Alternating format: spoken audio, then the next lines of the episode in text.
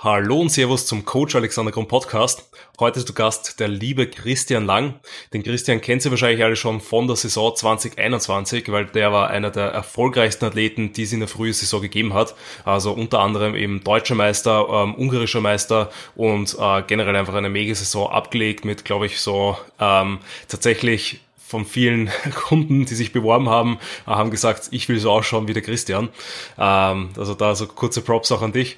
Aber bevor ich jetzt einmal so alles vorwegnehme, Christian, wie geht's dir und ähm, was müssen so die Leute über dich wissen, die dich noch nicht kennen? Hi Alex, ähm, jetzt fühle ich mich erstmal brutal geschmeichelt. Man kriegt das sowas immer selber nicht mit. Ich meine, meine Klienten, die sagen es zwar jetzt langsam mal so durch, ja Christian, du bist absolutes Vorbild. Aber jetzt von anderen nochmal zu hören, es schmeichelt mir jetzt sehr. Ich werde ein bisschen rot. Nee, ähm, mir geht's super. Mir geht's richtig gut. Ich hatte jetzt äh, zehn Tage Quarantäne. Trainingspause ist zum Glück eh ins Deload reingefallen. Äh, von dem her war es nur ein erweiterter Deload. Aber das ist ja alles halb so wild. Gut ist jetzt, dass ich wieder trainieren kann. Ähm, ich denke, auf der anderen Seite ist es ja auch so bei jedem. Von dem her, ja, genau. Danke fürs Vorstellen erstmal. Was gibt's von mir noch zu sagen? Ähm, ja, ich bin 28 geworden. Ich musste immer ein bisschen nachrechnen. Ähm, bin jetzt seit elf Jahren am Eisen ähm, und war nach meinen ersten vierten Jahren das erste Mal auf der Bühne. Das ist vielleicht für manche ganz interessant. Das heißt, den Bühnensport mache ich jetzt, wenn man jetzt rechnet, seit sieben Jahren. Aber ich hatte dazwischen eine drei oder vier Jahre lange Pause. Also da ging dann noch mal einiges drauf. Genau. Ja. Und ansonsten, ja, weiß nicht, was für mich noch interessant ist. Also ich bin Coach, mache das Ganze nebenbei zum Studium. Ähm, ja, und das ist eigentlich mehr oder weniger das Interessante von mir. Ja, schau mal, also ich bin zuversichtlich, dass da noch viele, viele andere interessante Sachen gibt. Einerseits über dich natürlich auch, da war das über deine Erfahrungen und dein Wissen, worüber wir jetzt dann im Laufe vom Gespräch auf jeden Fall plaudern werden. Ähm, also ziemlich witzig, dass wir uns da jetzt zusammen ähm, rufen, nachdem wir beide jetzt aus der Quarantäne quasi raus sind. Bei mir war es jetzt auch vor drei Tagen soweit, dass ähm, ich wieder in die Freiheit äh, entfliehen konnte quasi, äh, weil eben die Sophie und ich haben uns ja auch äh, angesteckt und sind dann sehr, sehr lange daheim geblieben. Hast du die ganze volle Quarantäne auskosten dürfen oder hast du dich schon ein bisschen früher freitesten können? Leider nicht. Also traurig wie es ist, war am zehnten Tag, also bei uns sind es zehn Tage in Quarantäne, am zehnten Tag war der Test negativ. Und dann habe ich gedacht, toll, jetzt darf ich mich eh nicht freitesten, weil es immer am Folgetag dann gilt. Also habe ich sie voll auskosten dürfen. Aber ich, ich darf das jetzt nicht so laut sagen. Wir wohnen ja mehr oder weniger sehr ländlich und ich bin dann trotzdem rausgegangen zum Spazieren. Schande über mein Haupt, aber er hat mir auf jeden Fall richtig gut getan. Also ich empfehle ja. das nicht jeden, aber unter der Hand vielleicht schon. Ja, also ich glaube alleine für die mentale Gesundheit, ähm, wenn man da einfach aufpasst, dass man Sehr. da eben dann niemanden ähm, ansteckt, also dann ja, wirklich halt ja. keinen Kontakt zu irgendwem anderen hat, glaube ich, ist es dann nicht verwerflich und äh, eben so infektiös das, ist ja das genau. Virus dann auch nicht, dass man dann draußen über die frische Luft da irgendwie dann direkt angesteckt wird, sobald man an einer infizierten äh, Person ja. vorbeigeht. Also, also wir sind halt, Entschuldigung, wir sind halt direkt am Wald, also das muss ich voraussetzen, wir haben keine Menschenseele gesehen, sind da extra irgendwelche Schleichwege gelaufen, aber ähm, ich sage mal, die frische Luft ist schon was anderes als hier die Stubenluft ähm, und da kann mir ja keiner was anderes erzählen. Ja, ja, auf jeden Fall. Also da habe ich auch mhm. gemerkt, dass mir dann so langsam die, die Decke am Kopf fällt, weil das, das war die ersten fünf Tage bei mir eigentlich sehr entspannt und ähm, ebenso teilweise sogar recht angenehm, weil man viele Sachen, die man so immer abgeschoben hat, endlich gemacht mhm. hat. Wir eben auch so kleine ähm, Arbeiten in der Wohnung dann, die halt einfach liegen blieben sind jetzt wie die letzten Wochen, weil man sich nie die Zeit dafür genommen hat. Aber dann, wie es eben bei uns ab dem fünften Tag kann man sich ja auch dann freitesten äh, und bei mir ist dann auch einfach immer noch so, also jeder Test war dann noch positiv, mhm. also ich bin dann am neunten neunten Tages rauskommen. Ähm, was auch quasi nach zehn Tagen wäre oder so wurscht gewesen ja. oder vorbei gewesen. Es war dann schon ein bisschen, bisschen zart am Ende, aber eben, it is what it is. Hauptsache jetzt passt wieder alles, Hauptsache immer, ähm, es geht uns jetzt wieder gut, es passt im Großen und Ganzen wieder alles. Genau. Und dann ist es jetzt auch nur wieder eine Frage der Zeit, bis man da aufs alte Level ankommt. Wie hast du das denn jetzt mit dem Training gehandhabt, so direkt nach Corona? Ähm, sehr intuitiv. Ich habe mich zwar an meinen alten Mesozyklus orientiert, also ich fahre zurzeit ähm, Oberkörper-Unterkörper-Split, mit dem ich auch eigentlich ganz gut zurechtkomme, nachdem ich das Volumen sehr reduziert habe, muss ich auch sagen.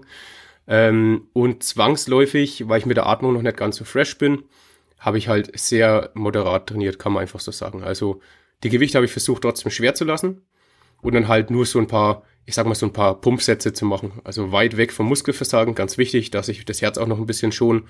Und wenn ich mich jetzt hier zu stark abschießen würde, ja, dann komme ich wahrscheinlich zu stark wieder in oder zu schnell wieder in diese ähm, Überlastungssymptome rein und dann ist der ganze Mesozyklus eh für die Katz. Von dem her, ich bin jetzt in meiner vierten Einheit gewesen, ähm, habe jetzt progressiv langsam mal ein bisschen wieder die Sätze erhöht.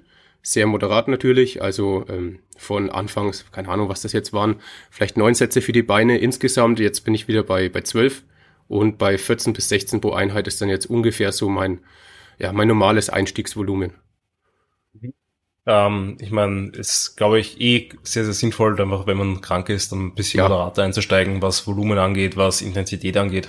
Einfach weil man ja eigentlich der Körper sich ja immer noch erholen muss, auch wenn man mhm. vielleicht keine Symptome mehr hat und sich schon fit fühlt, weiß man nie, was so wirklich innerhalb abgeht. Ähm, und genau. ich glaube so, also umso mehr man dann den Stress da vermeiden kann, desto besser. Also da muss ich mich tatsächlich auch äh, jetzt gerade aktuell ziemlich zurückhalten, weil es mir trotz dieser langen Pause doch auch im Gym noch relativ gut geht und sich mhm. auch die Gewichte äh, überraschenderweise gut bewegen. Also das hätte ich eigentlich nicht erwartet, weil ich hätte mir gedacht, ich komme ins Gym und alles fühlt sich irgendwie schwer an. Mhm. Aber äh, eigentlich ist genau das Gegenteil der Fall. Also es fühlt sich alles gut an und ich merke so, dass ab dem zweiten, dritten Satz es richtig dann schwerer wird oder ein bisschen zacher wird als, als in der Vergangenheit. Aber ähm, wenn ich wollen würde, könnte ich schon ordentlich losballern. Ähm, aber da ist bei ja. mir genau das Gleiche, dass da die Vernunft einfach äh, größer sein muss, damit man da auf jeden Fall langfristig denkt und dann eben schaut, dass man wirklich einen ersten produktiven Zyklus wieder hat und mhm. dann einen nach dem anderen anhängt, weil, wie du schon gesagt hast, das bringt ja nichts, sich von Anfang an direkt abzuschießen. Ja, ist auch ähm, ein Fehler, den ich leider viel zu häufig entdeckt bei anderen. Ähm, kennst du diese Spezialisten, die jetzt vielleicht mal einen Monat nicht trainieren waren und jetzt legen sie wieder los, kommen dann ins Studio voll motiviert, zerreißen alles ans Muskelversagen, jeden Satz. Und dann sieht man sie fünf Tage nicht mehr, weil sie sich zu Hause nicht mehr bewegen können. Und das ist ja eigentlich genau das gleiche, nur ein bisschen kleiner skaliert. Also ähm, der Sinn dahinter ist ja auch, dass man sich wöchentlich immer daran gewöhnt, ein bisschen mehr zu machen. Sei es Intensität oder ein bisschen mehr Volumen, vielleicht ein bisschen was von beiden. Ähm, deswegen darf man auch keine so riesen Sprünge machen oder gleich mit Vollgas einsteigen. Ich meine, du, du fährst, steigst ja auch nicht in dein Auto ein, das den ganzen Winterstand und gibst erstmal Vollgas. Da kannst du auf den Kolbenfresser warten oder sowas.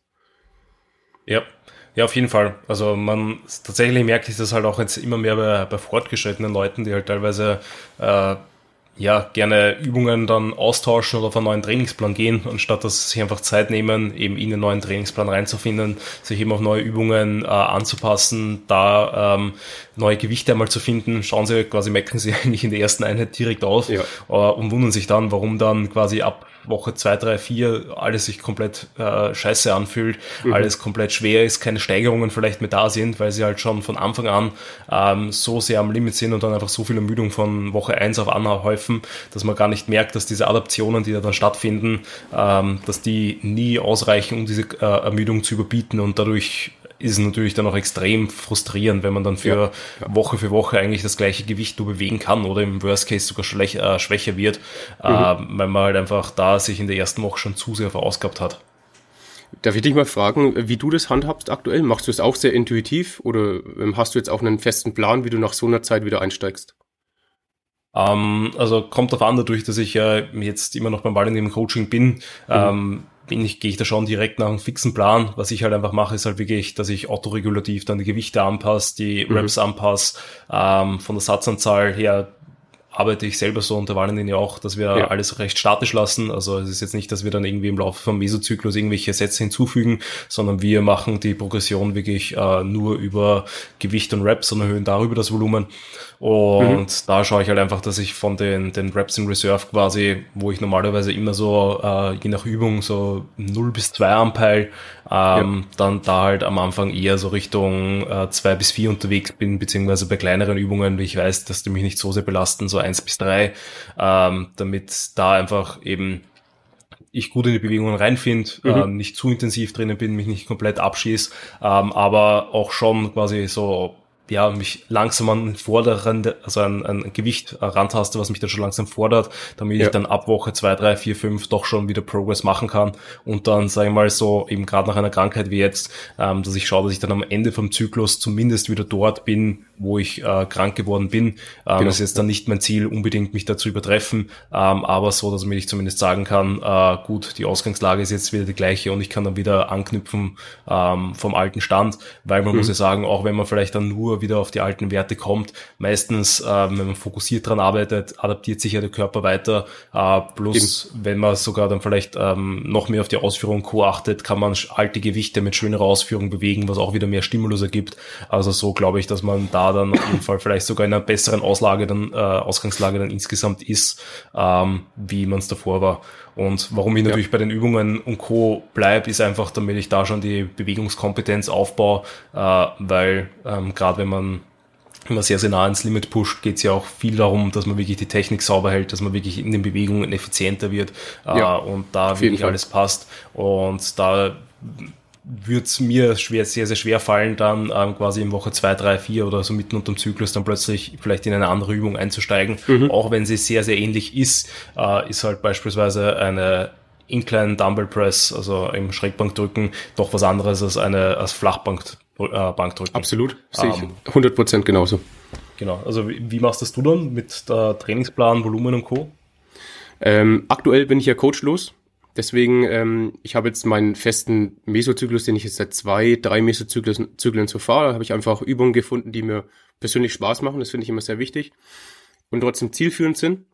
Ich denke jetzt auch nicht, dass ein Trainingsplan perfekt sein muss, äh, solange eben sehr langfristig einfach gedacht ist. Also wenn ich jetzt beispielsweise ähm, bei mir wieder Kniebeugen reinplanen würde, was ich früher sehr geliebt habe, ähm, aber aktuell eben nimmer, dann, dann würde ich wahrscheinlich die auch nicht so ernst nehmen, dass ich hier nicht maximal effizient im Training arbeiten kann.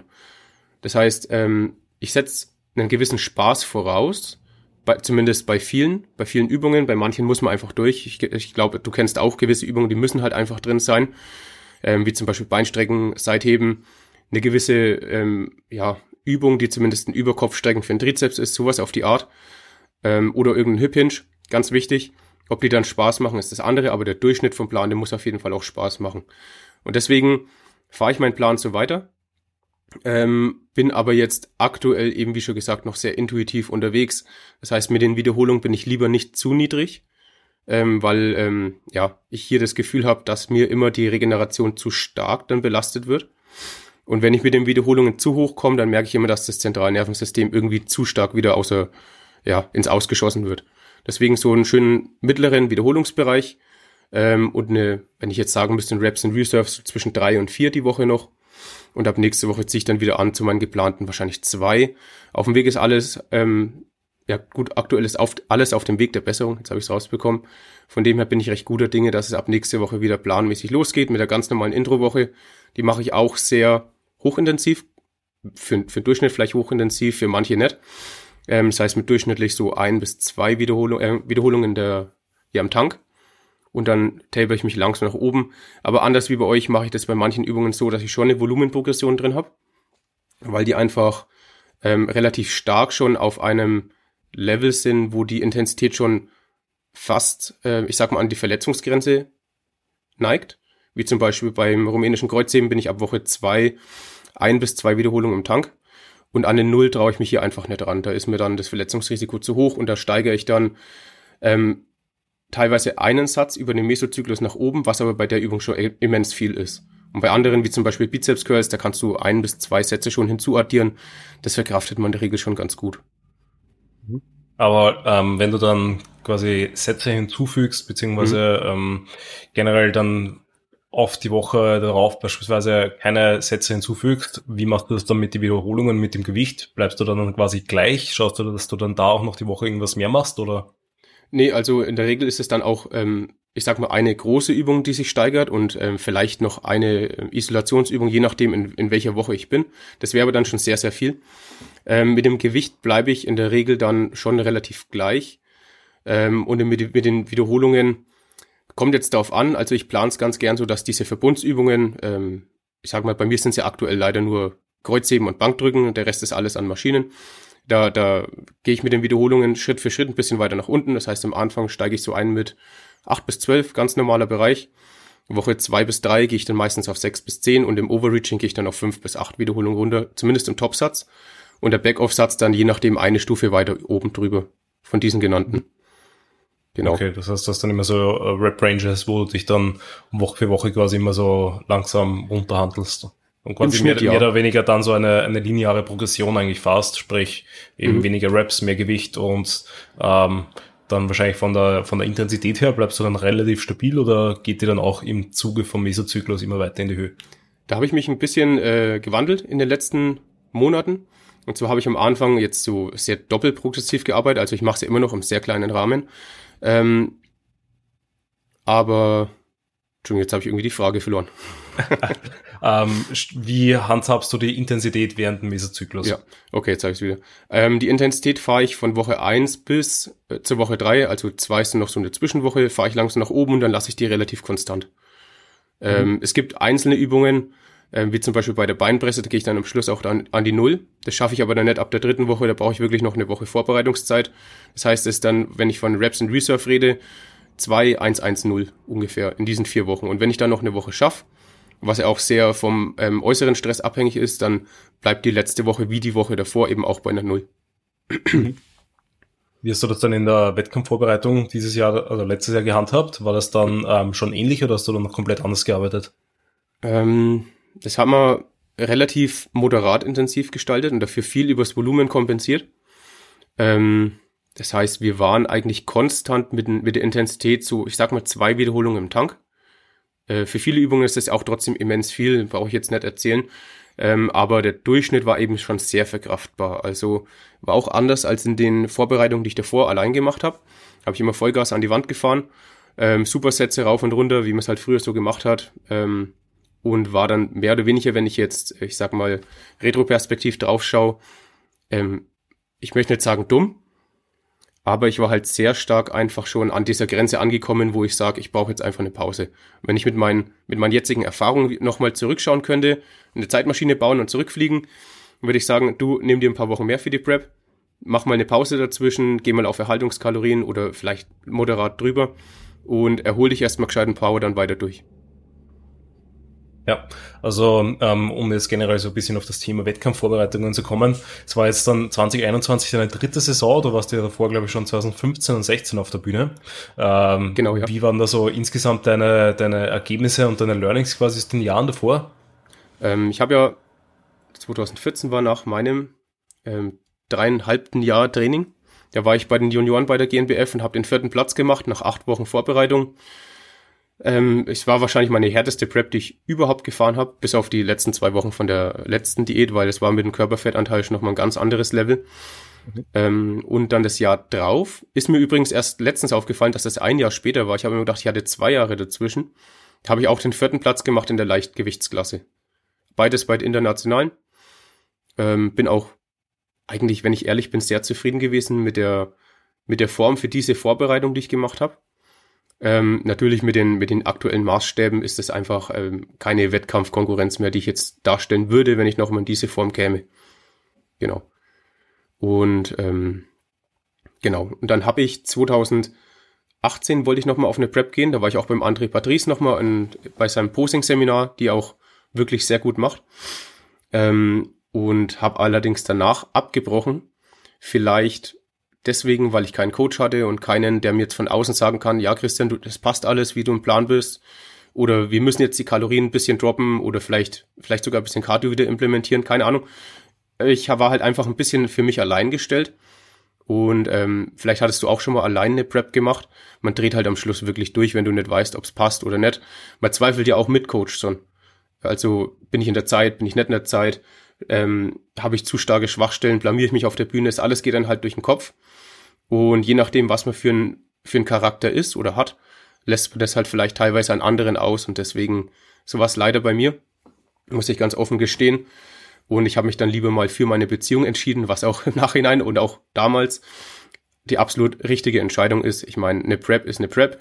Das habe ich damals aus Fun gemacht äh, und auch jetzt noch. Und die Beziehung ist halt einfach das, was schon ein, ein starker Eckpfeiler meines Lebens ist. Also hätte ich eigentlich vier gemacht und jetzt aktuell drei. Ja, ja, ich glaube auch, dass da viele, äh, finde ich sehr, sehr gut, dass du dann so die Entscheidung getroffen hast und da deinen Weg natürlich dann gehst. Äh, ich glaube, dass da viele dem Bodybuilding einen zu hohen Wert fast zu, zu maßen, weil eigentlich, mhm. eben wie du es schon schön gesagt hast, ist das Bodybuilding ja immer nur ein Bestandteil vom Leben und das Prep ja auch nur eine Phase, die man in seinem Leben durchläuft. Ja. Ähm, aber es gibt halt noch ein Leben abseits davon, ähm, dass man sich halt über sowas nicht komplett äh, kaputt machen sollte, weil mhm. es dann einfach, ja, nicht schön ist, wenn man dann irgendwann komplett alleine dasteht, sich immer mehr abisoliert, sich immer mehr abkapselt von allem, ähm, nur um eben seinen Traum nachzujagen, der mhm. möglichst beste Bodybuilder zu werden, weil das werden halt die ja aller, allerwenigsten. Ähm, und dann ist halt die Frage, was hat man sonst so in seinem Leben noch erreicht, vollbracht? Wie viele schöne Momente hat man insgesamt gesammelt? Weil natürlich ja. die Momente auf der Bühne sind auch sehr, sehr cool. Ähm, aber es ist halt auch immer nur etwas sehr Temporäres und ähm, finde es auch insgesamt sehr, sehr schöner und sehr, sehr viel angenehmer, wenn man halt die Zeit, die man auf dieser Erde verbringen kann, mit Freunden, Familien und Co. immer genießen kann, da ja. einfach eine schöne ja. Zeit hat. Und ähm, eben, es ist ja nicht so, als würden da die Leute einen gegen einen sein, ähm, wenn man auf Wettkampfvorbereitung ist, sondern man, man muss halt einfach so nur wahr. damit lernen. Ja, genau. Mhm. Eben, eben, man muss dann quasi nur lernen, äh, mit sich selber umzugehen und mit der Situation bestmöglich umzugehen, weil das war auf jeden Fall mein Learning jetzt vom letzten Jahr, ähm, mhm. dass das Ganze eigentlich, wenn man es eben sehr auch langsam einfach angeht, also wirklich sich einen langen Zeitraum lässt, ähm, das Ganze sehr moderat, entspannt angeht, dass man das ja eigentlich enorm lange sein, sein klassisches Leben aufrechterhalten kann, ja. Ähm, ja. bis es dann wirklich halt in diesen letzten Monaten von der Prep halt einfach dann alles komplett einnimmt, weil man dann halt einfach keine Ressourcen mehr für irgendwas anderes hat. Mhm. Ähm, aber eben das, wenn man das dann auch offen, glaube ich, kommuniziert, dann haben die meisten Leute eh Verständnis dafür und ähm, merken dann so nach der Prep, wenn es einem dann wieder besser geht, dass man dann auch gemeinsam über die Zeit gut reden und so ein bisschen lachen kann, weil man vielleicht auch selber merkt, wie, wie dumm man in manchen Situationen dann einfach gehandelt ja. hat, weil man eben einfach, einfach, einfach hormonell und generell von der Gemütslage und Co. einfach komplett anders aufgestellt war. Ja. Man ist halt irgendwie auch so eine, ähm, fast schon wie eine Maschine. Man macht halt sein Zeug, man macht, man hat eine gewisse Routine und wenn ein Baustein ein bisschen anders ist, dann, dann fällt die, das Kartenhaus zusammen und man weiß gar nicht, was man machen soll. Und wenn man es jetzt auch mal vielleicht ein bisschen rechnerisch darstellt, ich meine, jeder, ich sage jetzt nicht mal vernünftige Naturalsportler, aber jeder, der sich halt stetig verbessern will, der geht vielleicht alle zwei Jahre auf die Bühne. Zwei Jahre finde ich jetzt so einen richtig schönen Zeitraum, da kann man viel machen. Und im Endeffekt, man macht eine Prep ja im Endeffekt für diese, für diese wenigen Stunden am Ende. Sagen wir mal, du siehst eine Woche super aus, weil wir, wir brauchen jetzt nicht äh, irgendwie äh, feststellen, dass man, dass man während der ganzen Prep nur flach aussieht, weil es ist einfach so. Ähm, man sieht eigentlich bis auf die letzten Wochen ziemlich scheiße aus. Ähm, außer man hat jetzt zwischendrin mal ein paar längere Refeeds oder so. Und sagen wir mal, du hast eine Woche, die jetzt dein, dein Ziel sind von der Prep und du machst es alle zwei Jahre, dann hast du ein Prozent deines Lebens, die du im Endeffekt für, für diese Form investierst. Und wenn ich jetzt die letzten 99 Prozent dafür ausrichte, ähm, dann werde ich wahrscheinlich auch mein soziales Umfeld zu stark belasten, einfach, dass die das tolerieren. Man muss ja auch wirklich von Toleranz sprechen, weil ähm, jeder, der denkt, äh, es dreht sich nur um sich, diese Prep, der hat absolut ähm, entweder zu wenig Erfahrung oder dem geht's einfach zu gut. Weil ähm, es ist eine Zumutung genau für die, für die Leute, die um dich rum sind, als für, für dich selbst auch. Und wenn man die jetzt, wenn man jetzt sagt, man gibt den ähm, an diesen 99 Prozent immer ein paar Gutzelle, weil man gut drauf ist, man zeigt denen, dass man das gern macht und man verbringt gern Zeit mit denen. Und dann sind diese 1% auch wirklich tolerierbar. Oder vielleicht die Prep ist ja deutlich länger, das braucht man auch sagen. Aber man ist ja auch nicht die ganze Prep dann auch anstrengend, wenn man es klug ähm, strukturiert. Sondern vielleicht nur die letzten sechs bis sieben Wochen, vielleicht fünf bis zehn Wochen. Ja, ja, auf jeden Fall. Also da kann ich dir auch nur zustimmen. Ich glaube, wenn man da ähm, man, das meiste kommt leider wirklich erst mit Erfahrung. Also ich könnte mir auch nicht vorstellen, dass meine ähm, erste Prep irgendwie äh, großartig anders verlaufen ist und auch die zweite, also die zweite Prep war schon ganz in Ordnung bei mir, mhm. ähm, aber noch immer überhaupt kein Vergleich im zur dritten Prep, einfach weil da halt äh, ich da viel besser gewusst habe, was auf mich zukommt, was Stressmanagement angeht, wie ich so äh, gewisse Events einfach oder ähm, ähm, Ereignisse und Co. einfach besser handhaben kann. Mhm. Plus halt, was man auch dazu sagen muss, dass mein Leben natürlich deutlich mehr noch dem Bodybuilding ausgerichtet war als jetzt 2015 und 2017. Ähm, aber ja, wie war das dann ähm, bei den ersten Jahren? Hast du da dann auch einen Coach an deiner Seite gehabt oder hast du dich dann da tatsächlich selber gepreppt? Ich habe mich komplett selber gepreppt. Mein Bruder ist halt ähm, schon unheimlich belesen für die Zeit damals gewesen. Das heißt, er hat halt, ähm, je nachdem, welche Informationen man früher halt gefunden hatte, war doch Team Andro und ähm, Sportnahrung Engel hat er ganze Artikel geschrieben, die heutzutage keiner mehr so umsetzen würde, aber wir haben sie auf jeden Fall damals gelesen, so umgesetzt und haben uns da gegenseitig dann mehr oder weniger ähm, immer so ein bisschen belehrt. wie wir was machen könnten, haben einen Plan geschmiedet und den umgesetzt. Und damals waren halt zehn Wochen Prep noch ganz normal. Und mein Bruder ist dann mit, mit 14 Wochen, glaube ich, eingestiegen. Und ich habe irgendwie den Startschuss verpasst und habe dann gesagt, weißt du was, ich mache jetzt mit. Und er hat gesagt, ja, das ist in acht Wochen. Ach, das schaffe ich schon. Halt einfach nur noch Gemüse und Fisch. Ähm, ich glaube, das kennen jetzt die Zuhörer von mir vielleicht auch schon öfters. Und es hat auch gut funktioniert. Und ich muss auch ehrlich gesagt sagen, ich habe da auch sehr viel für jetzt dazugelernt, weil einfach diese ersten drei bis vier Wochen unheimlich produktiv waren. Kraft blieb konstant und mein Körpergewicht ist eigentlich, oder mein Körperfett ist sehr statisch noch, oder sehr, sehr linear nach unten gegangen. Das war ähm, deutlich mehr, als ich jetzt vielleicht für andere planen würde. Ähm, aber ich denke, wenn man hier die Reißleine bisschen früher gezogen hätte und vielleicht vier Wochen länger gepreppt hätte, dann hätte es sogar richtig gut ausgesehen. Ja, ja, voll. Also man muss ja sagen, so also radikale Sachen, ähm, wenn man damit umgehen kann und wenn man das halt auch wirklich dann durchziehen kann. Äh, das Ergebnis ist ja meistens nicht so schlecht, mhm. wie man dann denkt oder wie es jetzt an die, die Wand gemalt wird. Ähm, es geht halt einfach besser, weil umso stressfreier das Ganze ist, ähm, desto ähm, angenehmer und desto besser wird auch einfach die Form werden. Ja. Ähm, plus, was halt da dazu kommt, wenn etwas Unvorhergesehenes passiert, wie eben äh, 10 Quarantäne durch Corona oder sonst was, äh, dann ist halt ziemlich Game Over oder dann wird halt die Form auf jeden Fall darunter leiden, weil wenn du eben nur, keine Ahnung, jetzt da acht Wochen preppst und dann nur ähm, quasi davon dann eine Woche komplett verlierst oder eineinhalb Wochen sogar, dann ja. halt einfach Arsch, weil vor allem du dann ja dann vielleicht auch dich im Genau, eben. Mhm. Und gerade da, deswegen ist ja, glaube ich, einer der Gründe, warum man jetzt so wirklich auf diese langsamen und längeren Diäten umsteigt, plus halt einfach wegen diesem Stressfaktor, dass man halt noch weiter leben kann, weil was halt danach auch immer, glaube ich, nochmal ein Stückchen extremer ist, wobei das ähm, ist auch trotz der langen Diäten immer noch gang und gäbe, ist halt einfach diese Post-Show-Period, die immer Arsch ist, ähm, auch bei langen Diäten, aber ich glaube, wenn man mhm. halt wirklich so rein crasht, dann wird es halt noch einmal extremer und dann eben anstatt, ja. dass man dann vielleicht über mehrere Wochen und Monate in Form ist, auch wenn man ein bisschen flach ist, ähm, hat man das Ganze dann wirklich nur für eine Woche, wo man es dann äh, vielleicht dann innerhalb von einer Woche dann auch wieder komplett zerstört. Viel gesehen, ja. Wie, wie war das bei dir? Also du hast jetzt gesagt, du hast auch drei Vorbereitungen bis jetzt gemacht. Wann war deine ja, genau. ersten? Wann waren, der, waren also, deine ersten beiden? Meine allererste war 2015, das war auch ähm, sehr, mhm. sehr ähnlich, so eine, ich weiß gar nicht mehr, wie lang es genau war, aber auch so Daumen mal Pi, zwölf Wochen Prep herum, auch mit äh, sehr, mit strikten Ernährungsplan, viel Cardio, dann, äh, weil ich halt nichts Besseres zu tun hatte, zweimal am Tag Training, zweimal am Tag Cardio am Ende sogar. Also mhm dann aber halt dafür halt sonst nichts mehr gemacht, weil sowas wie Step-Tracken oder sowas, das gab es halt damals noch nicht. Ja. Genau, weil äh, Aktivität, also Defizit war halt weniger Essen, weniger Kohlenhydrate meistens und dann halt am Ende mhm. auch halt fast kein Fett mehr, äh, viel Proteine und ähm, einfach nur ja viel Cardio, viel trainieren. Ja. Und ah, genau, du warst in der Classic Physik oder äh, in der in der Men's Physik, oder? Stimmt das? Uh, nein, also 2015 war ich Classic Bodybuilding, also bei der IFBB ah, ja. war das so, also IFBB mhm. Elite beziehungsweise DBFV, ähm, wo ich ja lustigerweise bei der PCA jetzt auch wieder im Classic Bodybuilding war, ähm, was mehr oder weniger eigentlich eh nur Bodybuilding ist, nur mit, ähm, du hast halt einen gewissen Gewichtsschlüssel, sprich, mhm. äh, anstatt dass es nach Gewicht eingeteilt wird, äh, wird es nach Körpergröße eingeteilt und anhand deiner Körpergröße darfst du ein spezielles Gewicht haben. Okay. Ähm, Wie es aktuell ist, weiß ich nicht, so war es zumindest in der Vergangenheit. Ähm, aber ansonsten war es eigentlich eins zu eins dasselbe wie Bodybuilding, nur dass es halt auch so ein bisschen mehr auf Richtung Linie und ein bisschen weniger Richtung Muskelmasse äh, vom Judging her gegangen ist und vom Look her. Und wie bist und, du abgeschnitten?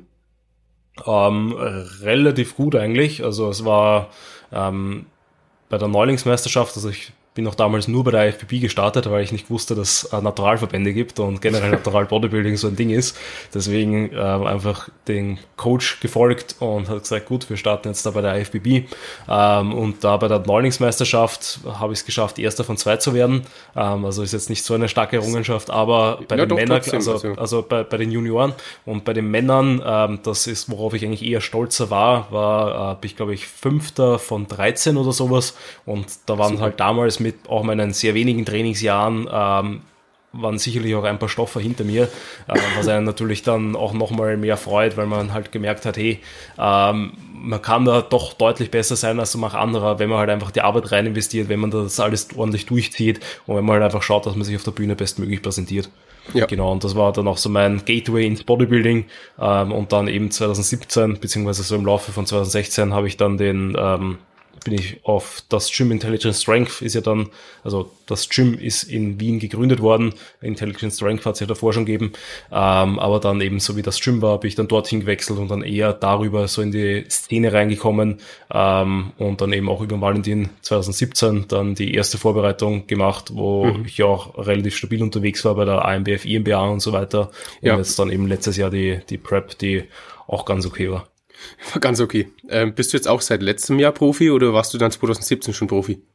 Ähm, also ich habe 2017 schon meine erste Pro-Card geholt. Also eben bei der, also sowohl bei der ähm, AMBF, weil da habe ich den nationalen mhm. Gesamtsieg geholt, äh, und auch bei der IMBA, wo ich da ja auch den Overall ja. plus halt die ganzen Klassensiege mitgenommen habe.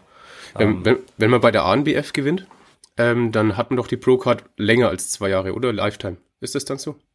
Äh, also ich, ich um, Weil ich muss jetzt halt theoretisch so ein, Abi, äh, so ein Abo zahlen, dass ich jetzt meine Pro-Card behalten darf. Ja, genau. Also ich ähm, gibt da mal, normalerweise rede ich da immer nur so um, ähm, off, also so ein bisschen hinter, jetzt nicht hinterrücks, aber ähm, nicht ganz offen darüber, weil tatsächlich auch, das, weil, na, na, also kein Problem, weil ich tatsächlich glaube, dass halt dieses ganze Profisystem, so wie es aktuell im naturalen Bereich ist, also bei allen Verbänden muss man das fast sagen, ein ziemlicher Joke ist, ja. ähm, weil eben es einfach nicht athletenfreundlich ist, es nicht auf die Athleten angepasst ist. Ähm, und äh, wie du sagst, also ich habe da überhaupt nie ein Verständnis dafür gehabt, dass ich jetzt ein äh, Abo abschließen muss und dann Jahr für Jahr doch relativ viel Geld dafür zahle, ähm, mhm. gerade eben bei der PMBA beispielsweise, dafür, dass ich dann nichts vom Verband irgendwie auch nur zurückbekomme. Ja. Ähm, ich weiß jetzt nicht, wie es bei anderen Verbänden ist, aber ich glaube, da ist es sehr, sehr ähnlich. Also sowohl bei der WMBF als auch bei der äh, IPE, OCB, äh, whatever you name it, mhm. ähm, dass da halt das also ich nicht verstehe, warum sie das so handhaben. Ich finde, wenn man so vielleicht nicht startet, dass man so eine gewisse kleine Gebühr zahlt, um den Verband zu supporten, wenn es vielleicht einen regionalen Ableger davon gibt, ähm, finde ich es vollkommen okay. Also so wie es bei der GmbF ja auch der Fall ist, wo viele einfach Mitglieder bleiben, weil sie sagen, gut, die GmbF macht einen guten Job, ich will das weiterhin supporten, ja. Ähm, dann, dann ja, okay, verstehe ich voll und ganz. Äh, aber so ähm, warum ich dann quasi als nicht aktiver Athlet irgendwas ähm, fördern muss, wovon ähm, ich und dann vielleicht auch andere Athleten vielleicht gar nicht sehen oder mitbekommen, habe ich immer noch ein bisschen Schwierigkeiten. Und ähm, um da jetzt auf die Frage so ein bisschen zurückzukommen, ähm, und das zu sagen, was ich eigentlich sagen wollte, ich glaube halt, dass tatsächlich die wenigsten darauf schauen, ob man das wirklich macht oder nicht. Also bei mir zumindest war es jetzt letztes Jahr so, ich habe jetzt von 2017 bis 2021 nie irgendwie eine Jahresgebühr, nie irgendwie eine Profigebühr oder sonst was bezahlt.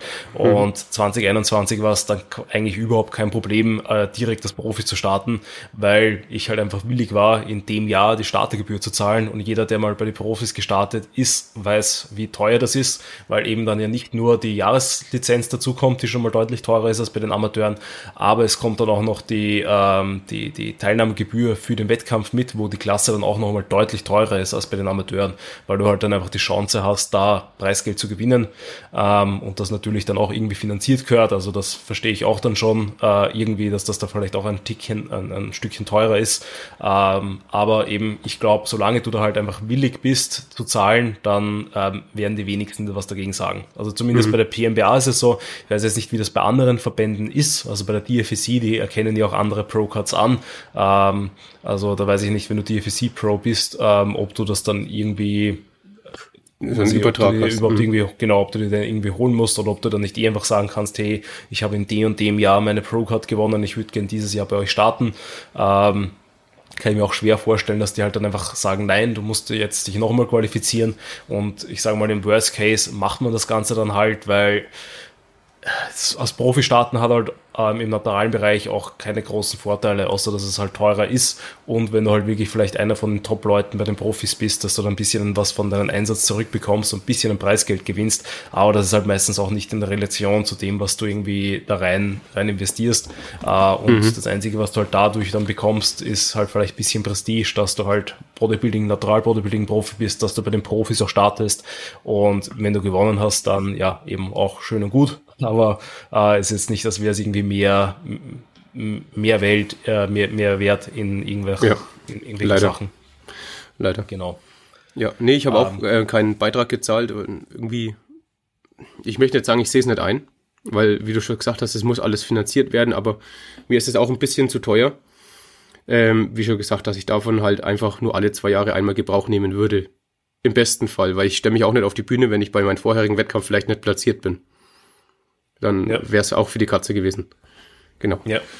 Ja. ja, auf jeden Fall. Plus, man muss halt sagen, äh, ich finde halt die ganzen Wettkämpfe sind halt noch nicht so athletenfreundlich, wie sie sein müssten, dass ich sage, sowas zahle ich halt mit gut, also gerne, damit ich halt wirklich den Sport dementsprechend fördere. Weil ja. dafür machen halt zu viele Verbände noch keinen guten Job, weil wenn ich mehr zahle, dann will ich auch quasi eigentlich mehr dafür geboten bekommen und ähm, eben dann nicht nur eine kleine, ja, eine kleine Plastikmedaille dann für den ersten Platz beispielsweise, sondern halt ähm, vielleicht eben sowas wie ein Livestream, Fotos äh, und und und, die ich mir dann aber ja auch noch einmal immer extra zahlen muss. Also gerade genau. da, du wirst das ja eh auch wissen und jeder, der schon mal einen Bodybuilding-Wettkampf gemacht hat und gerade bei einem Verband dann, der, ja, sag ich mal, ein bisschen mehr verlangt, es summiert sich halt einfach, weil du hast, wenn du im Ausland startest, die Anreise, ähm, die Jahresmitgliedschaft, die Startergebühren für den Wettkampf, ähm, du hast das Tanning, was du dir natürlich auch selber machen kannst oder halt das Tanning-Service vor Ort, was halt auch dann immer natürlich einen gewissen Betrag kostet.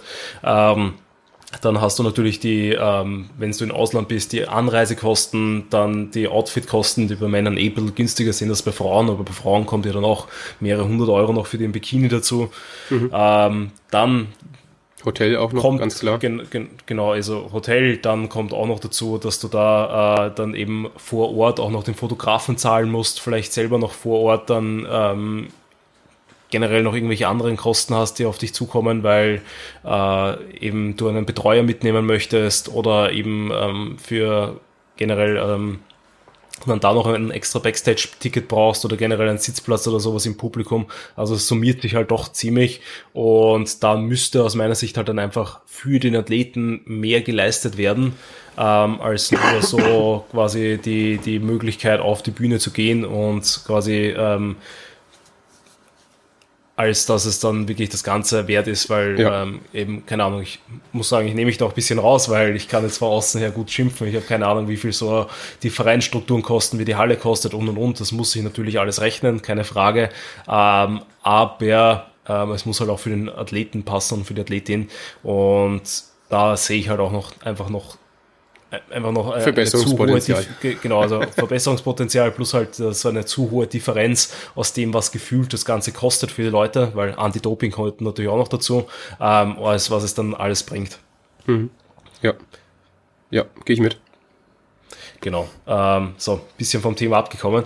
Äh, was sind dann so deine nächsten Wettkampfpläne? Weil jetzt waren quasi das deine dritte Saison, äh, mhm. beziehungsweise gehen wir mal noch weg von den Wettkampfplänen, sondern es war jetzt dann deine ersten zwei Seasons, die du ähm, eben quasi mehr oder weniger alleine gemacht hast. Jetzt dann die dritte Season mit mhm. Coach. Was hat sich dann für dich alles verändert? Ähm, zum einen ganz klar die Laufzeit. Ähm, und auch, ich habe vorher nie mit Reps in Reserve trainiert. Ähm, ich habe halt immer, kann man, also man, es ist ja ein Tool, das kann man benutzen, man muss es aber nicht. Und ich habe auch ja, ich glaube, ein Problem war auch, dass ich vorher ähm, zwar von Deloads immer Gebrauch machen wollte, aber nie wirklich dann ein, äh, eingeplant habe, weil ich dann immer gedacht habe, ja, ich brauche jetzt keinen Deload, weil ich, kann auch noch weiter pushen. Und das Ende vom Lied war halt dann einfach, dass ich durchgehend, also vor der Prep, immer so dauermüde war und dauerfertig. Und durch Marco konnte ich dann erstmal wieder oder musste ich dann zwangsweise mal Diätpausen, Deloads einplanen die mir dann auch wirklich sehr langfristig auch noch Energie gegeben haben, bis kurz vor dem Wettkampf. Das heißt, ähm, ich habe auch regelmäßig noch PRs rausgehauen. Gerade beim, beim rumänischen Kreuzheben, das hatte ich vorher nie drin, ähm, habe ich mich um, ich glaube, 60 Kilo gesteigert in der Prep. Das war dann schon gut. Klar, es kommt jetzt noch eine neuronale Anpassung dazu und die intramuskuläre Anpassung, alles Mögliche. Aber ich habe da auch ordentlich Gains noch in der, in der Prep gemacht. Ähm, und die Laufzeit war halt statt also in der ersten Prep waren es acht Wochen, in der zweiten waren es 16 und in der dritten waren es effektiv 37. Ähm, wir haben aber insgesamt, ich glaube, 45 Wochen uns vorbereitet. Also wenn man jetzt die, die Vordiät, die kleine mit reinbezieht und die, die Deloads und die Diätpausen, da waren es, was habe ich gerade gesagt, 45 Wochen, glaube ich. Ja. Also schon sehr, sehr lang.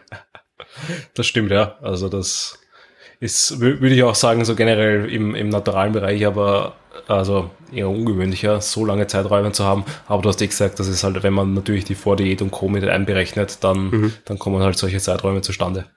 Ich, ähm, es war halt auch so, dass die GNBF sich auch verschoben hat um sechs, sieben, acht Wochen.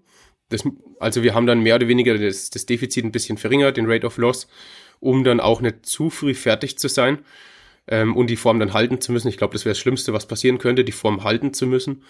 Ähm, von dem her, wir haben ja bei der fünf Wochen vorher ähm, stattfindenden ähm, ungarischen Meisterschaft, ähm, da hatten wir dann, ich glaube, drei Kilo mehr als zur GNBF oder zwei Kilo das war dann wirklich sehr, sehr angenehm, dann noch für diese restlichen fünf Wochen zwei Kilo runter zu, zu hauen, ähm, mit Entwässern natürlich eingerechnet.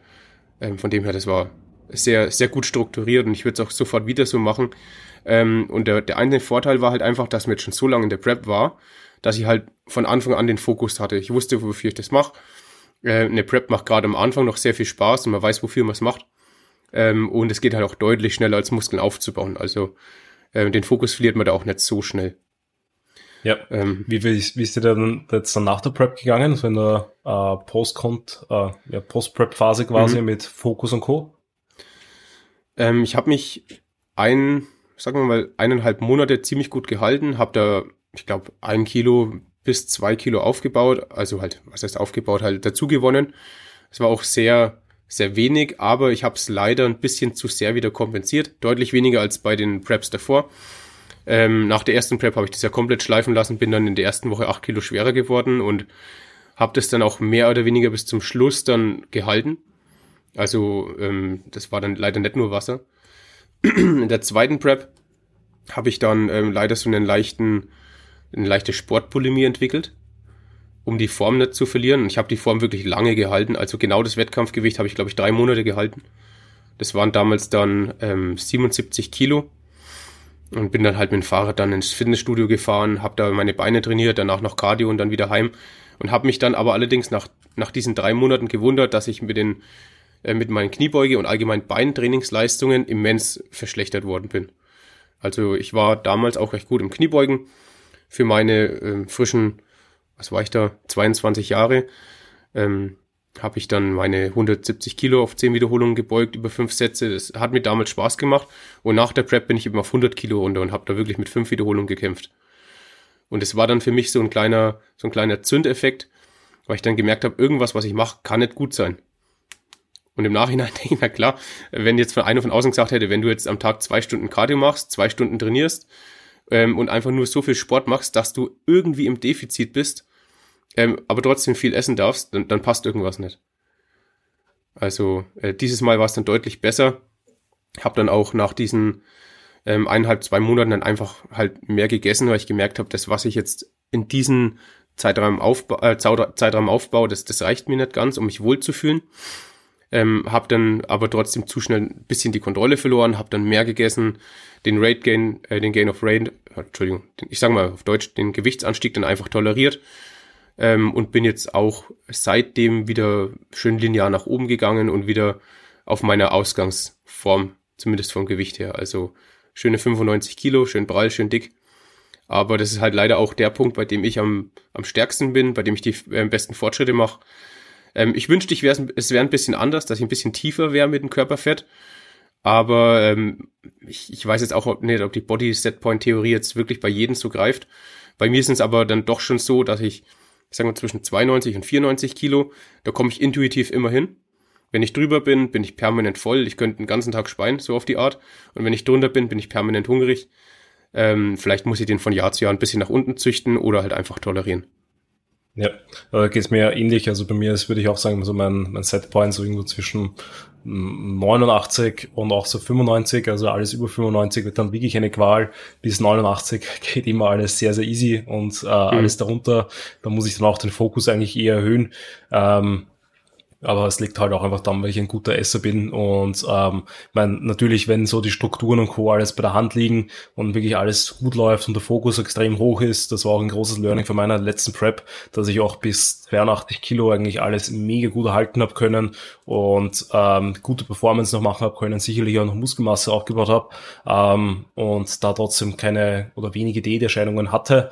Ähm, aber früher oder später bricht es sich halt einfach und dann so nach der Prep kommt halt einfach alles zusammen. Und ich ja. glaube, man darf da, muss da halt auch immer schauen, dass halt eben so Prep und Abseits der Prep auch immer zwei verschiedene Lebensphasen sind.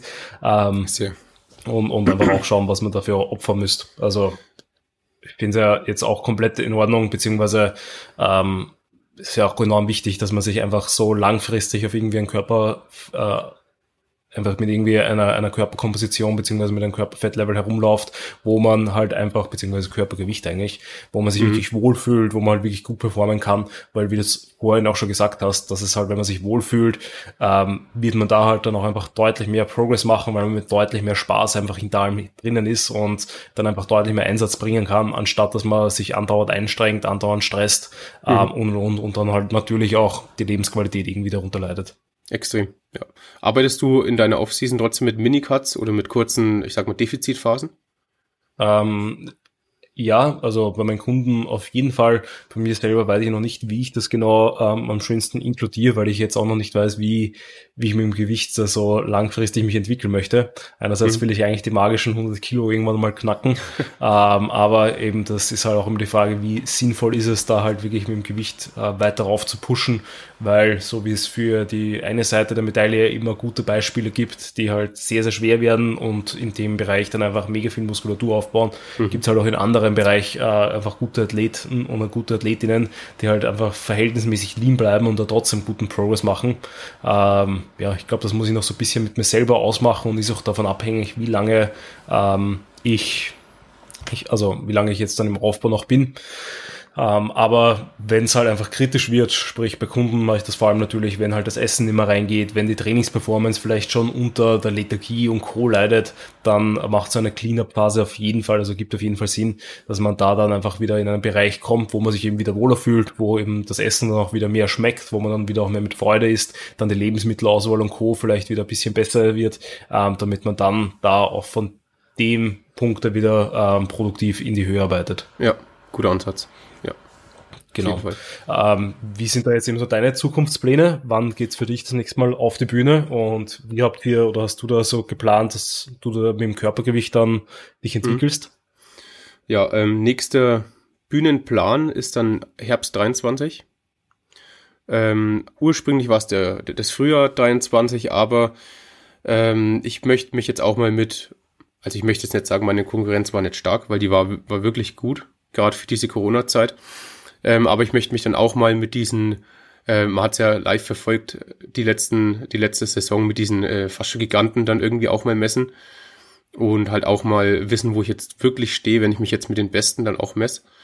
Von dem her habe ich dann den Herbst für mich herauskristallisiert. Ähm, Bühnengewicht wird wieder dasselbe angepeilt werden. Ich, mein Plan ist jetzt noch ein bisschen mehr Muskelmasse aufzubauen bis dahin. Vielleicht schaffe ich es, zwei Kilo aufzubauen, ähm, aber jedes äh, 100 Gramm Stück ist auf jeden Fall sehr gut investiert. Ähm, Fokus liegt bis dahin voll auf dem Unterkörper, ähm, weil ich ein sehr oberkörperdominanter Typ einfach bin. Ähm, hast ja auch gesehen, gerade diese, der Quadrizeps könnte ein bisschen ausladender sein. Ähm, der Beinbeuger könnte bei jedem besser sein, ganz klar. Ähm, und gerade Quadrizeps, dass ich die Schwachstelle jetzt bis dahin, wenn möglich, behebe, das wäre schon äh, ein starkes Ding und ich glaube, da könnte ich mir auch weiter oben noch platzieren. Ich meine, gut, weiter oben jetzt äh, ist vielleicht ein bisschen komisch gesagt, wenn ich den Gesamtsieg gemacht habe, aber eben wie schon gesagt, gegen auch diese, diese richtigen Giganten dann, dass ich mich da auch nicht verstecken muss. Das heißt, Zielgewicht entladen sind dann wieder 75 und ähm, ich ziehe ziemlich viel durch das Laden. Das heißt, ich habe mit 75,3 ähm, bin ich ins Laden reingegangen und hatte dann vorm Einwiegen lass mich lügen, 79,8 Kilo, also 5 Kilo fast gezogen, 4,5 Kilo. Ähm, und so ist dann auch wieder Pi mal Daumen jetzt das Zielgewicht. Und aktuell bin ich, wie schon gesagt, bei meinen 95. Wollte jetzt eigentlich auch demnächst mal eine kleine Mini-Diät machen, dass ich zumindest ja so bei 87 Kilo ungefähr lande. Ähm, weil ich einfach, ähm, ich habe alles schön mitgeschrieben, Trainingstagebuch geführt und bis dahin waren die Trainingsleistungen wirklich sehr progressiv noch. Und ich sage mal, unter 84 sind sie dann gesunken. Und ich denke, wenn ich mich irgendwo in dem Bereich Mitte 80 Kilo ansiedeln würde, und von da aus nochmal ein kleines bisschen, ich sag mal, kontraktives, äh, kontraktiles Gewebeaufbau ähm, könnte sehr produktiv sein. Muss ich natürlich auch mit meinem Hunger vereinbaren können, ähm, weil sonst eben, wie wir jetzt schon mehrfach besprochen haben, der Spaß drunter leidet. Ähm, und ich, wenn ich hungrig bin, ähm, einen sehr kurzen Geduldsfaden habe und das möchte ich keinem zumuten. Ja. Ja, aber eben wirst du dann quasi, wenn es möglich ist, dann auch direkt bei den Profis starten oder willst du dann eher eben die großen Amateurwettkämpfe mitnehmen? Kannst du da schon irgendwas sagen, was du da so angepeilt hast? Also ich würde gern als ersten Wettkampf einen Amateurwettkampf machen, um einfach nochmal für mich festzustellen, ob die Form jetzt auch einfach passt. Wenn ich da erster, zweiter werde, ähm, dann würde ich wahrscheinlich auch bei den Profis danach starten. Das heißt, so ist dann auch ähm, der sehr schwammige, festgelegte Plan. Aber ich hätte auch wieder Lust, in Ungarn zu starten, weil die Show einfach wirklich mega war. Also, du warst auch in Ungarn, oder? Ja, genau. Also war, war wirklich klasse mit dieser riesen LED-Leinwand und ähm, so Konfetti-Feuerwerkwerfer und äh, es war einfach eine riesengroße Party. Hat, hat wirklich Spaß in, gemacht. In, in welcher Halle wart ihr da? In der Frödni irgendwas Halle. Also ah, in, in, in welchem Ort? Tatabanya. Ah, okay. Also eh das mit diesem Kinosaal quasi, wo ja. man so auf der Bühne ist und dann quasi das Publikum so raufgeht. Was, was sehr cool. Okay. Was sehr okay, cool. war auch 2017 so, weil äh, letztes Jahr 2021 war es nämlich in äh, Peschk, glaube ich. Also mhm. bisschen weiter weg, weil ich finde, Tatapiana ist auch angenehm zum Hinfahren. Also gerade vor Österreich sind es eigentlich dann dort nur zwei oder drei Stunden hingewiesen. Und ja. nach Peschk waren es dann doch vier, viereinhalb. Das war doch bisschen unangenehmer. Ähm, aber ja, ist halt ja, so. wir, wir sind sieben Stunden gefahren. Also ich habe meinen, meinen besten Freund mitgenommen, äh, weil äh, Marco hatte Klausuren. Deswegen hat er sich aufgeopfert, mit mir hinzufahren. Ähm, und die, die erste halbe Stunde bin ich gefahren, habe ich zu ihm gesagt, du, ich kann nicht mehr echt, ich muss jetzt schlafen. Und er musste dann wirklich die restlichen sechseinhalb Stunden durchfahren. Also bin ich bis jetzt noch dankbar. Also äh, Dennis, wenn du das hörst, wirklich vielen Dank nochmal im Nachhinein. Ähm, und der hat sich dann auch wirklich super um mich gekümmert. Aber sieben Stunden waren natürlich auch schon Hausnummer. Wir sind an Wien vorbeigefahren. Ich komme aus Hof, das ist ähm, in Bayern, ganz oben im Osten, in mhm. Knick zu Tschechien und da mussten wir eben dann praktisch fast quer durch Europa runterfahren und dann sieben Stunden mit Schlaf und Essen investieren. Ja, schon knackig, schon knackig. Ja, aber ich glaube 2023 wird dann eher eine sehr, sehr coole Saison, weil ich habe jetzt eher schon mit mehreren da gesprochen ähm, und auf jeden Fall sehr, sehr viele Leute, die halt dieses Jahr gestartet sind, mhm. werden oder planen zumindest 2023 wieder zu starten. Ähm, das sind halt natürlich jetzt dann viele Profis unterwegs, äh, mhm. deswegen habe ich gefragt, ob du dann auch direkt bei den Profis startest, ähm, weil dann eben beispielsweise so Vergleiche wie eben mit dem Dirk, mit dem Barak, ja. Ähm, die alle halt schon Gäste da auch waren, die halt einfach letztes Jahr auch sehr, sehr erfolgreich waren. Das sind dann natürlich auch Vergleiche, die mich sehr reizen und interessieren, dass man eben, wie du sagst, ähm, nicht bewusst sich irgendwelche leichten Wettkämpfe raussucht, wo man halt weiß, dass die Wahrscheinlichkeit hoch ist, dass man halt gut vorne platziert wird, sondern da halt ähm, sich mit der Elite von Europa dann misst mhm. ähm, und schaut, wie, wo, wo eigentlich wirklich der Stand der Dinge ist. Das ist natürlich eben, auch richtige Brecher. Also ähm, Dirk und ähm, ja, alle, alle, die jetzt irgendwie gut abgeschlossen haben, die Saison oder die vergangene Herbstsaison, das sind halt richtige Brecher. Und ja. ich, ich tue mir eh immer schwer, mich selbst einzuschätzen. Ähm, deswegen, ich glaube, das Beste ist jetzt einfach mal wirklich einfach zu tun. Also einfach nächsten Herbst dann auf die Bühne zu gehen und halt einfach selber mal schauen, wie man es abschneidet. Ja, ja, auf jeden Fall. Also ich bin sehr gespannt und freue mich sehr, die Saison zu verfolgen. Und who knows, vielleicht, wenn die Sternenkonstellationen richtig stehen und die Planeten in einer Linie sind, vielleicht stehen wir ja dann nebeneinander auch irgendwann auf der Bühne. Das wäre auch mal so geil. Ergibt, dass wir ja. auch 2023, weil ich glaube ja tatsächlich, wir sind von der Physik her verhältnismäßig ähnlich, nur dass du eben mehr die Oberkörperstärke hast und nicht mehr die Unterkörperstärke. Also bei mir fällt da eher der, der Oberkörper relativ ab, vor allem gerade halt du hast so einen sehr, sehr starken Schultergürtel mit mhm. guten Armen. Ähm, bei mir sind dann halt, würde ich mal behaupten, eher die Beine ausladender im Vergleich zum Oberkörper. Dein Rücken aber ist aber auch super. Also, also dein Rücken gefällt mir richtig gut und meine hängt halt noch stark hinterher. Also muss ich auch festhalten. Ja, also, also die Bilder, die ich jetzt im Kopf habe, das würde ich jetzt nicht ganz so stark beschreiben, aber äh, ja, wäre auf jeden Fall sehr, sehr cool. Ähm, wir reden jetzt eh schon äh, über 50 Minuten, deswegen würde ich sagen, wir rounden da die Episode mal ab. Mhm. Ähm, Christian, wenn du da jetzt noch einen Tipp hast für jeden, der dieses Jahr auf Prep geht oder in den nächsten Jahren ähm, seine Wettkampfvorbereitung absolviert, ähm, ja. welchen Tipp würdest du denn mitgeben? Eigentlich zwei wichtige Tipps, vielleicht sogar drei, mal schauen. Ähm, der eine ist, entweder, wenn ich jetzt keinen Coach habe, ähm, vielleicht weil ich es mir nicht leisten kann, weil ich Student oder Schüler bin, auf jeden Fall deutlich länger planen, als ich, ähm, als ich vielleicht selbst planen würde. Ähm, und auch deutlich mehr Gewicht wegplanen, als ich denken würde. Weil ähm, man schätzt sich immer ein bisschen cleaner, bisschen äh, fettfreier, als man in Wirklichkeit ist. Ähm, und hier muss man auf jeden Fall wirklich Puffer mitbringen. Es kann alles dazwischen kommen. Man kann mal krank sein. Die, ähm, es kann irgendwelche Verletzungen entstehen. Ähm, irgendwelche unvorhersehbaren Ereignisse können eintreten und da braucht man einfach dann einen Puffer, dass man ähm, jetzt am Schluss nicht noch irgendwie die Kalorien droppen muss und dann verliert man Muskelmasse. Das wäre wirklich für Prep-Verhältnisse das Schlimmste, was passieren kann. Von dem her, ich würde jetzt Pi mal Daumen immer irgendwie zwischen 25 und 30 Wochen pauschal ansetzen, außer ich bin sehr fett. Und ähm, um das Ganze vielleicht einfach in eine sichere Hand zu geben, würde ich mir auf jeden Fall einen kompetenten Coach suchen. Oder zumindest, ähm, ich sag mal, jemanden suchen, der schon mal gut abgeschnitten hat und das sehr gut beurteilen kann. Ähm, und das auch rechtzeitig, das heißt nicht irgendwie 10 Wochen vorm Wettkampf, nicht 20 Wochen und auch nicht 30, vielleicht im besten Fall schon ein Jahr im Vorhinein. Ähm, jetzt wird's ähm, für die Herbstsaison vielleicht auch schon knapp, aber ähm, man kann das Ganze mit einem kompetenten Coach nochmal durchsprechen. Ähm, das sind jetzt wahrscheinlich die effektivsten Tipps, die man geben kann. Und da gibt's eben noch kleinere, wie zum Beispiel, dass man sich nicht komplett auf den Mond schießt und auf dem Level bleibt, sondern auch mal eine Pause einlegt. Ähm, die sozialen Events sollte man nicht komplett schleifen lassen, zumindest für meine Verhältnisse. Ich habe immer geschaut, dass ich am Wochenende trotzdem viel noch mit Freunden oder mit Familie mache. Und bevor ich meine Steps allein gemacht habe und dann irgendwie die sozialen Kontakte verliere, habe ich einfach gefragt, ob sie mit mir spazieren gehen. Habe das eben klar kommuniziert. Das ist auch sehr wichtig. Äh, mit der besseren Hälfte, sei es irgendwie der Partner oder die Familie, sollte man besprechen, was passieren wird, warum man das macht und ähm, genau, dass man halt einfach, ähm, man muss nicht, nicht unbedingt ein Verständnis von den anderen erzeugen, aber zumindest, ähm, ja, dass sie wissen, dass es einem wichtig ist und dass sie gewappnet sind für eventuell schlechtere Launen. Ähm, in meinem Fall ist es, ich bin eigentlich im, in der Offseason sehr witziger Kerl. Ich mache sehr viel Schmarrn, auch im Studio. Ähm, und ich bin halt dann einfach sehr introvertiert. Ich rede immer viel. Meine Witze sind eigentlich dann schon zehn Wochen vom Wettkampf komplett auf Null. Also das muss man einfach vorher kommunizieren, dass es nicht an den Leuten liegt, sondern an einem selbst. Man macht einen Wettkampf und es geht auch wieder vorbei.